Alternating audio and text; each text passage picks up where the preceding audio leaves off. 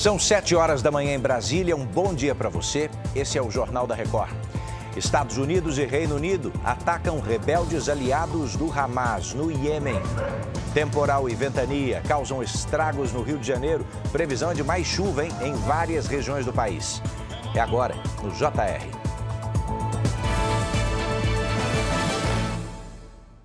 Oferecimento Bradesco. E para você, o que vem primeiro em 2024?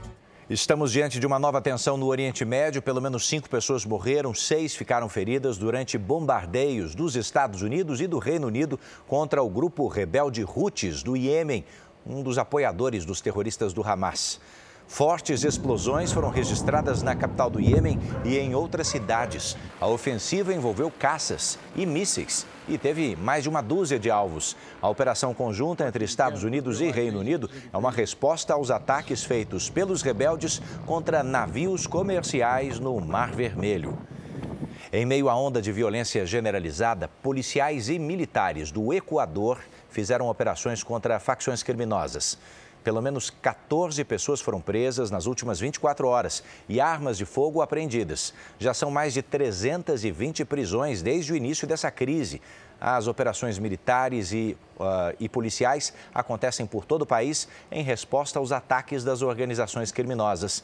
Pelo menos 178 policiais continuam reféns das facções. O Rio de Janeiro amanheceu calculando estragos depois da chuva forte que atingiu principalmente a Baixada Fluminense. Vamos ao vivo até lá? Maiara Decotê tem previsão de mais temporal por aí, né? Bom dia. Oi, Edu, bom dia para você. Sim, a previsão é de pancadas de chuva até o final da semana. Durante as inundações, um vídeo flagrou jovens se arriscando com uma prancha de surf em meio ao alagamento. Outra imagem mostra pessoas sendo arrastadas pela ventania, que derrubou até uma barraca de pastel. Ninguém ficou ferido, os bombeiros atenderam mais de 40 ocorrências. A circulação de trens, também afetada pela chuva, já voltou ao normal, Edu. Em São Paulo, a previsão é de chover um terço do que está previsto para todo mês. Todo mundo com atenção por aqui também, viu?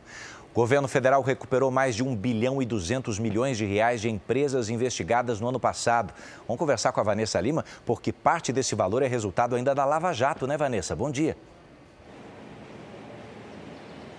Bom dia, Edu. É sim, viu? 30% ou mais de 380 milhões de reais foram pagos por cinco empresas investigadas na Lava Jato. Os dados são da Controladoria Geral da União. A empresa pública com maior prejuízo por corrupção foi a Petrobras, que já recebeu 37% do que foi pago pelos investigados, o equivalente a 470 milhões de reais. Edu. Obrigado, Vanessa, pelas informações. Bom dia. Está chegando ao fim mais essa edição. Você volta agora a acompanhar as notícias da sua região. Você pode acompanhar o JR também na sua plataforma de áudio, hein? 8h40 da manhã ao vivo tem Fala Brasil e eu tô te esperando. Bora para a próxima.